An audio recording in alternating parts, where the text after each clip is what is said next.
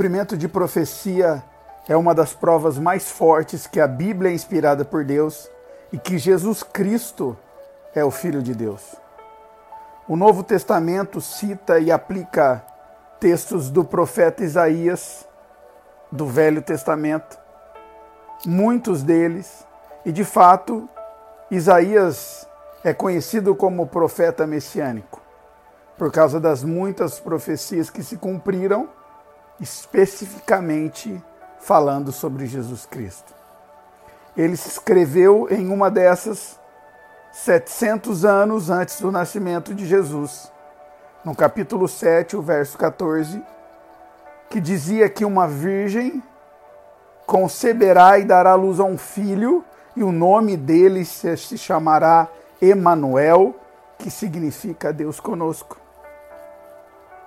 Muitos anos depois, uma virgem é visitada pelo anjo de Deus e a promessa de Isaías é cumprida.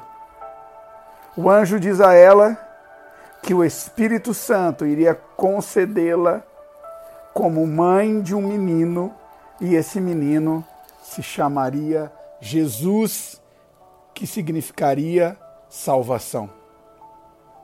Mas agora, será que Isaías então errou o nome de Jesus?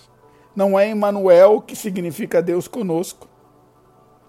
Interessante que apóstolo João, ele diz em Apocalipse no capítulo 19 que Jesus era o verbo.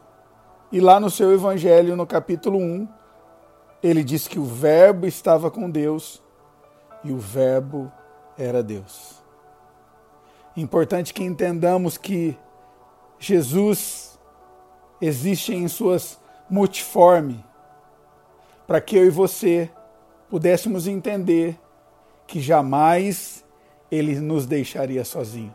Ele tem uma palavra para você, ele tem uma salvação para você, ele tem companhia para você. Durante esses 14 dias que nós iremos jejuar e clamar por essa nação, Entenda que você não está sozinho. Entenda que o Brasil não está sozinho. Que Deus te abençoe.